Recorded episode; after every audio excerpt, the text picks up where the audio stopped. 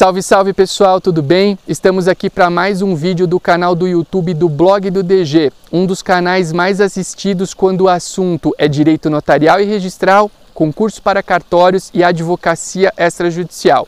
Antes de começar o nosso conteúdo de hoje, eu quero te convidar a se inscrever no nosso canal do YouTube, tem um botãozinho de inscrição aqui em algum lugar abaixo da tela e também a clicar no sininho e ativar as notificações de novos vídeos. Por quê? Porque com essa medida você será notificado de todo e qualquer novo vídeo do nosso canal.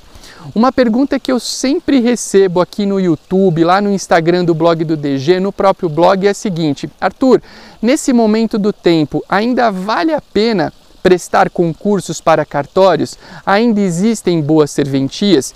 E creio eu que a razão dessa pergunta qual é?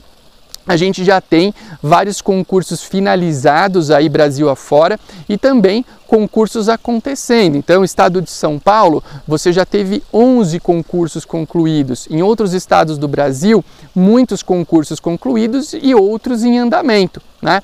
Então, acho que o que, que o camarada pensa? Bom, eu já tenho muito, é, vários, muito menos cartórios aí disponíveis, por quê? Porque existem vários titulares aprovados. Né?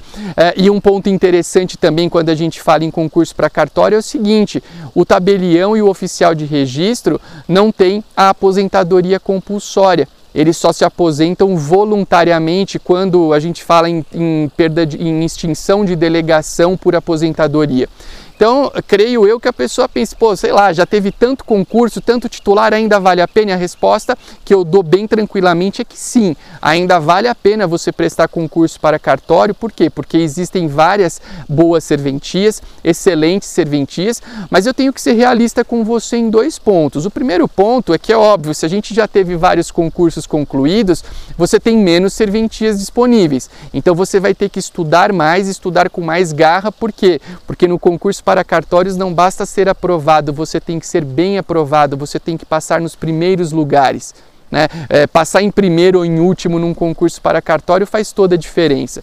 E o segundo ponto que eu tenho que ser realista com você é o seguinte: quando a gente fala em concurso para cartório, tem muita gente que tem aquela falsa ilusão que vai passar e que vai ganhar rios de dinheiro, que vai, é, como dizem aí popularmente, amarrar o burro na sombra, e isso de fato está cada vez mais difícil. Por quê?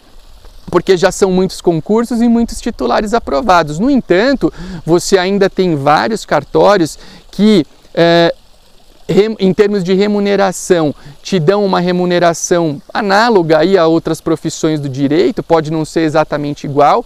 Aliás, eu convido vocês a assistirem outros vídeos aqui do canal do YouTube no qual, nos quais a gente cita as diferenças da profissão tabelião e oficial de registro para outras profissões do direito. Tá?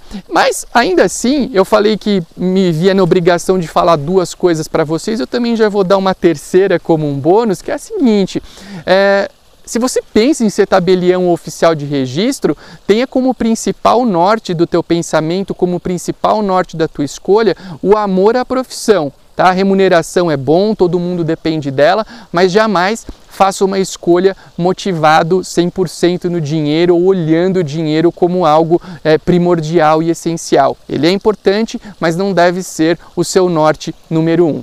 Essas informações, creio eu, que te ajudem a chegar a uma conclusão se ainda vale a pena prestar concursos para cartórios, na minha opinião, sim, ainda vale, vale muito a pena, é uma linda profissão e você, se quiser, certamente a exercerá de uma maneira bacana, de uma maneira positiva.